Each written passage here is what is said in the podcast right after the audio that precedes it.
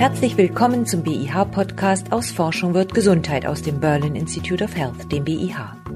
Wir wollen in diesem Podcast Fragen beantworten rund um das Thema Gesundheit und Gesundheitsforschung. Mein Name ist Stefanie Seltmann.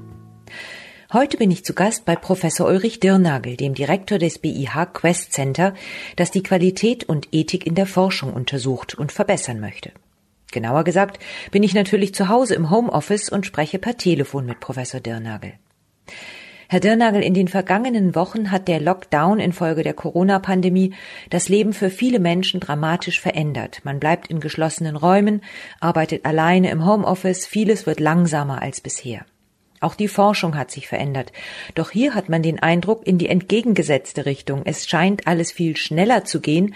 Man veröffentlicht seine Daten, kaum hat man sie gewonnen. Man arbeitet zusammen statt in Konkurrenz. Und klinische Studien werden innerhalb von wenigen Tagen genehmigt, statt wie bisher frühestens in drei Monaten. Ist so eine Offenheit und so eine Beschleunigung für die Forschung eher gut für die Qualität oder eher schlecht? Also da ist viel Positives dran und da sind aber auch große Risiken dabei. Und die meisten der Forschungen werden ja erstmal jetzt vorveröffentlicht, das heißt nicht gereviewt, sondern aufgeschrieben und gleich hochgeladen. Das ist eine Form von Offenheit und Geschwindigkeit. Das ist natürlich beeindruckend. Das gab es schon vor Covid, dieses Format, aber es war noch nicht durchgesetzt und hat noch wenig Beachtung gefunden und hat jetzt sozusagen einen absoluten Durchbruch. Das gibt natürlich allen Hoffnung, die das schon immer eine gute Idee fanden, unter dem Aspekt Transparenz, unter dem Aspekt Geschwindigkeit. Aber gleichzeitig sehen wir jetzt vor unseren Augen, dass das natürlich auch große Probleme erzeugen kann, die letztlich im Wesentlichen zu tun haben mit der Frage der Qualitätskontrolle, weil eben diese Preprints nicht geprüft sind sozusagen und jetzt dazu kommt eben noch, dass da unter Zeitdruck gearbeitet wird und jeder will der Erste sein, aus positiven Motiven heraus, wir wollen etwas beitragen und die Sache drängt, weil es eben ein internationaler Notstand ist. Ein bisschen Ego ist sicherlich auch dabei. Aber unter diesem Druck, und das ist die Schattenseite von dem Ganzen, scheint es natürlich so zu sein, dass wissenschaftliche Standards nicht mehr ganz so ernst genommen werden. Sie hatten eben von dem Peer Review gesprochen, der ja in der Wissenschaft ganz wichtig eingestuft wird, weil dort eben die Fachkollegen überprüfen, ob eine eingereichte Arbeit wirklich wissenschaftlich hieb- und stichfest ist, bevor sie veröffentlicht wird. Das ist jetzt völlig ausgehebelt. Ist das eine gute Entwicklung oder sehen Sie das eher mit Sorge? Da werden Sie jetzt sehr verschiedene Meinungen hören, wenn Sie verschiedene Leute fragen. Festzuhalten bleibt, dass der Review-Prozess, so wie er vor Covid war, und den gibt es natürlich im Grunde immer noch, als der Goldstandard der Qualitätskontrolle gilt. Und vom Ideal her gesprochen ist er das natürlich auch. Aber es ist halt einfach ein Ideal, das darin besteht, dass es wirklich die Experten in die Hände bekommen, dass die auch nicht irgendwelche Konkurrenzgedanken haben und vielleicht ihr gegnerisches Labor etwas bremsen wollen, dass sie auch die Zeit haben, sich das ordentlich anzuschauen. Man kann sagen, dass der Review-Prozess in den letzten Jahren durchaus in die Kritik geraten ist. Ich gebe zu, er funktioniert in vielen Fällen. Ich habe selber häufig profitiert vom Review-Prozess. Papers werden besser. Aber er hat eben prinzipielle Mängel. Und jetzt erfahren wir eben sozusagen einen Härtetest und er zeigt uns das Problem der anderen Seite, also sozusagen dieses völlig Freigeben. Sie hätten damit erstmal es in der Öffentlichkeit, in der wissenschaftlichen insbesondere für eine Diskussion, die dann in dieser Diskussion, wenn sie in sozialen Medien, wenn sie über E-Mail, wenn sie über Blogs und sonst was stattfindet, durchaus dann zu einer Verbesserung auch der Arbeit noch führen kann, die dann eingereicht wird. Insofern haben das viele Forscher schon vorher gemacht, auch in der Hoffnung, ihr Paper noch besser zu machen. Ist es dann vielleicht sogar besser, als Preprint es hochzuladen? Dann diskutieren ja möglicherweise viel mehr Leute darüber, als nur die drei, vier Reviewer, die vom Journal eingeladen wurden. Exakt, das ist der Punkt. Das ist ja immer eine zufällige Auswahl. Sie wissen nicht, wer es ist und so weiter. Sie haben damit die Möglichkeit, eine viel breitere Meinung zu ihrer Arbeit zu bekommen. Das ist hochgradig positiv. Das ist die positive Seite und so ist das Ideal eigentlich dieses Preprint-Formats. Jetzt sehen wir natürlich, dass das auch nur ein Ideal ist am Ende, weil wenn Sie jetzt überschwemmt werden von solchen Arbeiten, dass hier für einen Experten erkennbar sehr, sehr viel nach oben schwappt, was ja das Potenzial hat, nicht nur einfach so ein bisschen Hintergrundgeräusch zu produzieren, sondern auch ganze Felder in die falsche Richtung zu kriegen. Also wenn man jetzt ein konkretes Beispiel herausgreift, denke ich, ist ein sehr gutes Beispiel dafür, diese ganze Sache um, um das Chloroquin und seine Derivate, also diesen Malariamittel, äh, wo einige dieser Arbeiten als Preprints rauskamen, mehr anekdotisch als, als, als wissenschaftliche Arbeit, die also da Wunderwirkungen versprachen. Und das hat letztlich zu einer Priorisierung dieser Art von Forschung geführt, die also in Amerika zurzeit eines Wissens 17 Studien laufen, mit dem Wunsch 75.000 Patienten zu rekrutieren. Das ist natürlich von allem, was wir wissen, eine unglaubliche Ressourcenverschwendung, bindet Patienten, die in anderen Studien wahrscheinlich besser aufgehoben werden und so. Heißt nicht, dass man das nicht untersuchen sollte, aber diese Priorisierung. Und da kann man jetzt mal ablesen, wo dann auch dieser Druck, diese Eile, und das Herunterregeln von, von Standards. Und man sagt, also jetzt haben wir keine Zeit für eine klinische Studie, jetzt müssen wir erstmal einfach das Zeug geben und dann äh, brauchen wir keine Kontrollengruppen mehr, sondern wenn es da dem Paar besser geht, dann, dann haben wir schon ein tolles Signal und dann machen wir das auch so. Das ist ein ganz gefährlicher Weg, der an vielen Stellen, glaube ich, derzeit bestritten wird, den man zusammenfassen könnte mit dem Spruch, schlechte Daten sind besser als keine Daten, aber das ist definitiv falsch. Es hat sich auch verändert in der Wissenschaft, dass derzeit gar keine Kongresse stattfinden können. Also der Austausch der Wissenschaftler untereinander vor Ort, wo vielleicht dann mal 100 in einem Hörsaal oder 1000 bei den großen Kongressen gemeinsam diskutieren, was ist denn jetzt eigentlich das Sinnvollste. Fehlt das auch im Moment? Ja, ich kann mir vorstellen, dass das so ist und gerne wieder auf Kongresse gehen. Aber gleichzeitig hat halt ein unglaublicher Schub stattgefunden in Online-Diskussions Formaten. Das sind Dinge, die haben wir vorher schon so ein bisschen benutzt und waren aber immer nicht so richtig glücklich. Aber unter dem Zwang, dass es nur noch das gibt, stellt sich da eine gewisse Etikette ein. Die Leute haben die Programme richtig installiert, jeder hat ein Headset. Die Programme sind auch besser geworden. Mein größtes Meeting in Anführungszeichen, also mit den meisten Teilnehmern online, bei dem ich war, das hatte fast 200 Teilnehmer. Und ich muss sagen, an manchen Stellen bin ich mir nicht sicher, ob das nicht besser war, als wir alle in einem Hörsaal gesessen hätten.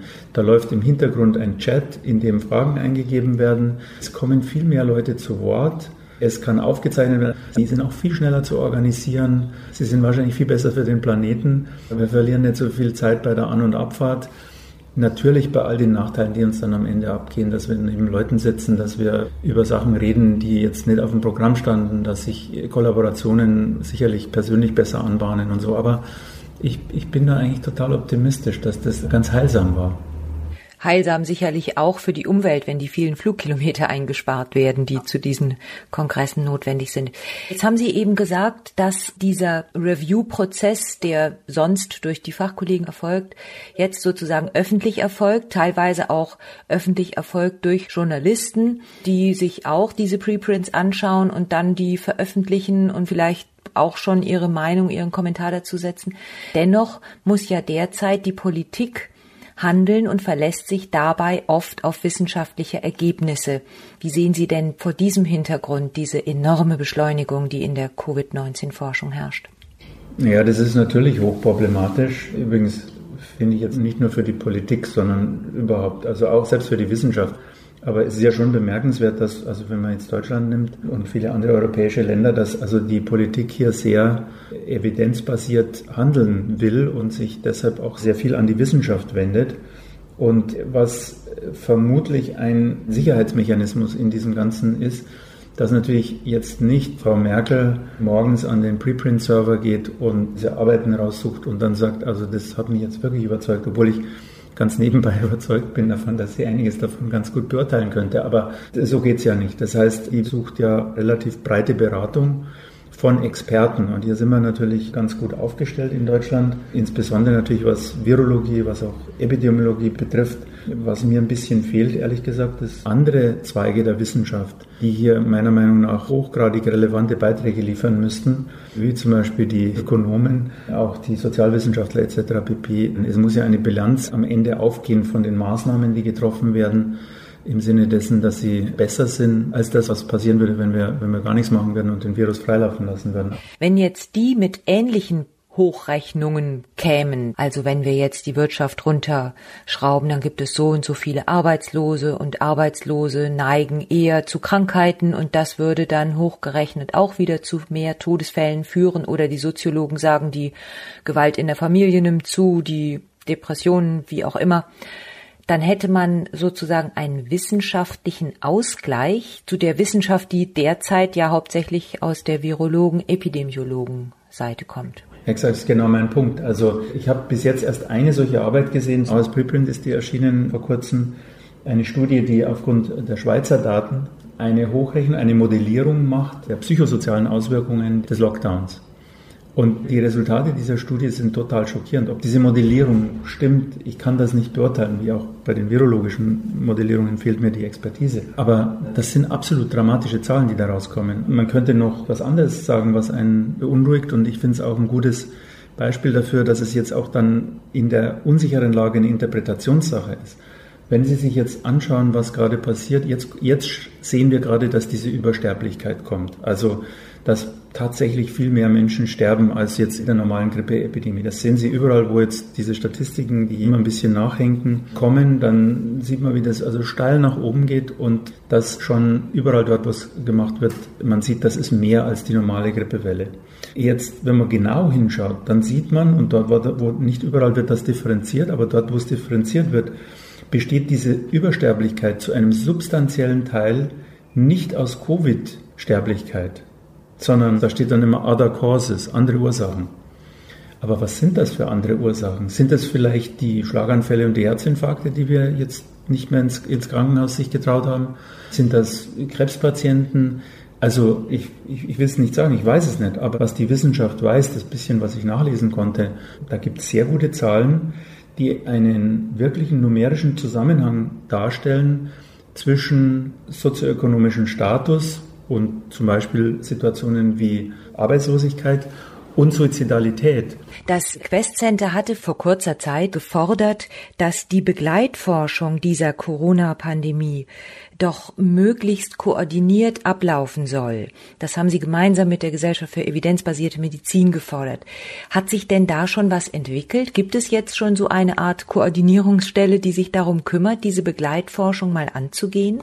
Meines Wissens nein. Mir ist jetzt nicht bekannt, auf unseren Aufruf hin hat sich leider nicht äh, viel getan. Ich halte es für einen Fehler, aber man, man kann es nicht herbeireden.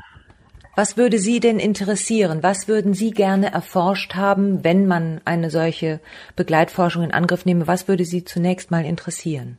Zum einen gibt es natürlich Begleitforschung, die damit zu tun hat, dass man schaut, wie diese neuen Dinge, die jetzt da passieren, also über Preprints zum Beispiel geredet, welche Auswirkungen hat das auf so ein Feld? Ich glaube, es wird uns zeigen, wenn wir das begleitforschend untersuchen, dass Qualität in der Wissenschaft extrem wichtig ist. Wie wichtig es ist, zum Beispiel im klinischen Bereich Studien zu präregistrieren, also vorher zu sagen, was man macht und wie man es macht und wie man es auswertet, um dann nicht im Nachhinein in der Lage zu sein, anders darzustellen oder gar nichts drüber zu schreiben, weil man sich nämlich damit schon in die Öffentlichkeit bewegt hat, dass man das macht. Und so. Also da gibt es ganz viele Dinge, wo wir, glaube ich, jetzt überprüfen können, ob das sich unter so einem Druck hat schnell durchsetzen lassen und ob die Effekte davon gut waren. Das wäre jetzt so eine Begleitforschung, die uns am Quest Center natürlich interessiert und die wir natürlich auch machen werden. Aber eine Begleitforschung wäre es natürlich auch, jetzt zu gucken, was passiert, wenn man Leute für eine bestimmte Zeit einsperrt, ich nenne es mal so, die Kindergärten schließt, was passiert mit den Kindern? In ein, zwei Jahren, wie hat sich das ausgewirkt? All diese Dinge, dieses, was jetzt da sozusagen als sekundäre Effekte auftreten, das ist ja nicht la pour la, das ist, glaube ich, hochgradig informativ, wenn wir das jetzt untersuchen, weil uns das in den Stand setzt, wenn sowas wiederkommt. Und ich glaube, die Wahrscheinlichkeit, dass sowas wiederkommt, es könnte ein anderer sein und es könnte einer sein, der noch schlimmer ist.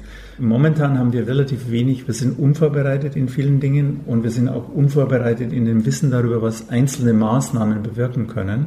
Dieses ist jetzt hier das Testfeld, das auszuprobieren. Es hat es bei SARS ja gegeben, einiges wissen wir aus der Ebola-Zeit, es werden jetzt Papers rausgekramt, die die spanische Grippe von 1918 untersucht haben. Da ist auch einiges zu lernen. Aber in diesem Umfang und in dieser Systematik, auch mit der Möglichkeit, verschiedene Ansätze, quasi Interventionen zu vergleichen. Wie haben es die Schweden gemacht? Wie haben es die Engländer gemacht? Wie haben es die Deutschen gemacht? Wie haben es die Amerikaner gemacht?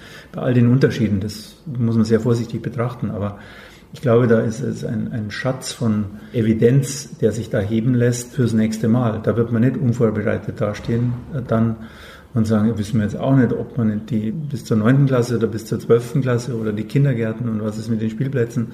All diese Fragen, wenn man das gut macht, werden sich beantworten lassen durch Begleitforschung. Herr Dirnagel, Offenheit, Transparenz und Zusammenarbeit, haben Sie gesagt, sind ja wirklich gut für die Forschung. Warum findet das dann nur zu Krisenzeiten statt und nicht generell?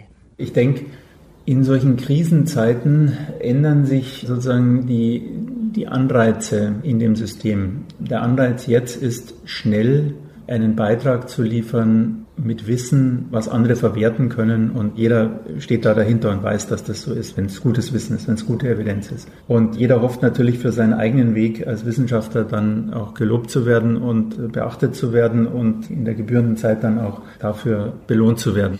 Im normalen Wissenschaftsbetrieb muss man sagen, da geht es einfach ganz wesentlich um Konkurrenz. Es geht um Konkurrenz unter Wissenschaftlern und das einen Wissen, wenn er es preisgibt, so die Befürchtung, könnte der Vorteil des anderen sein. Ich denke, das ist einer der wesentlichen Gründe, warum Offenheit in der Forschung es sehr, sehr schwer hat. Und weil diese Offenheit ganz einfach nicht belohnt wird. Also wenn wir jetzt rausfinden würden, dass Offenheit der Sache genutzt hat, dass das die Sache weitergebracht hat. Also wir dadurch schneller und besser zu Medikamenten, zu, zu Vakzinen oder was auch immer gekommen sind, dadurch, dass sich Kollegen zusammengetan haben, dass sie ihre Daten ausgetauscht haben, dass sie Patientenkollektive gemeinsam untersucht haben. Das könnte nochmal einen Schub geben, darüber nachzudenken, warum braucht es dafür eigentlich eine Krise? Ich würde sogar den Spieß umdrehen und würde sagen, ist denn nicht Schlaganfall, Herzinfarkt, Alzheimer, die ganzen anderen Erkrankungen, um die wir uns in der Forschung ja sonst auch kümmern, das sind doch auch massive Krisen. Das sind so Dinge, an die haben wir uns irgendwie gewöhnt. Aber wenn Sie ausrechnen, wie viele Patienten am Schlaganfall, am Herzinfarkt sterben oder am Alzheimer, dann verblasst Covid. Also ja, ich hoffe, dass diese Offenheit sich bewähren wird, dass das auch Leute überzeugt, die bisher skeptisch waren.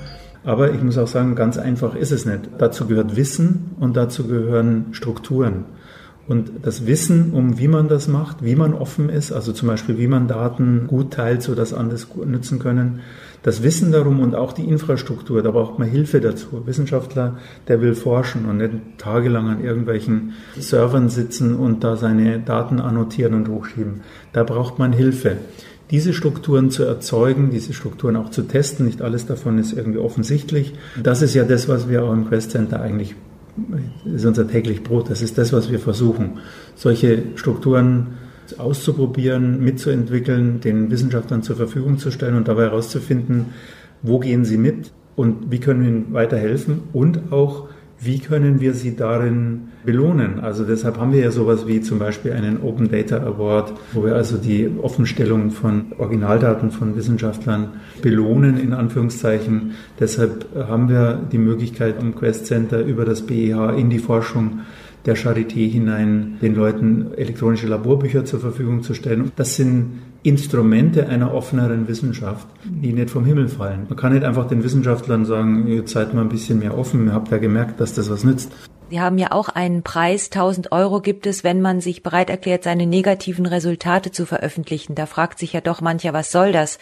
Wenn man jetzt aber angesichts der Krise sich mal überlegt, dass man natürlich veröffentlichen sollte, wenn man ein Medikament getestet hat und das nicht funktioniert, damit es nicht noch an tausend anderen Orten ausprobiert wird in anderen klinischen Studien, leuchtet das ja sofort ein. Ja, es leuchtet ein, aber es ist leider nicht so, weil wenn Sie in die Preprints hineingehen, in die, der Covid-Literatur, dann stellt sich heraus, dass da das Verhältnis von positiven zu negativen, also zu, zu Resultaten, wo jetzt das Ergebnis sich nicht so eingestellt hat, wie man es sich erhofft hat, aber trotzdem eine gute Studie war, noch drastischer zu den positiven verschoben ist, als das, was es ohnehin schon ist. Und wenn wir Preprints haben, die dann alle positiv sind und aber uns die negativen fehlen, das ist natürlich hochproblematisch. Aber Sie haben recht, ich glaube auch, das wäre wieder ein Ziel von Begleitforschung, zu zeigen, was ist da passiert, was hat uns da genutzt und welche der Elemente können wir da in Zukunft besser bleiben lassen und welche könnten wir fördern. Gut, dann bedanke ich mich mal ganz herzlich für das Gespräch. Gerne. Und das war der BIH Podcast aus Forschung wird Gesundheit aus dem Berlin Institute of Health. Professor Ulrich Dirnagel erklärte, wie das neue Coronavirus auch die Forschung verändert. Falls auch Sie eine Frage zur Gesundheit oder zur Gesundheitsforschung haben, schicken Sie sie gerne an podcast.behealth.de. Tschüss und bis zum nächsten Mal, sagt Stefanie Seltmann.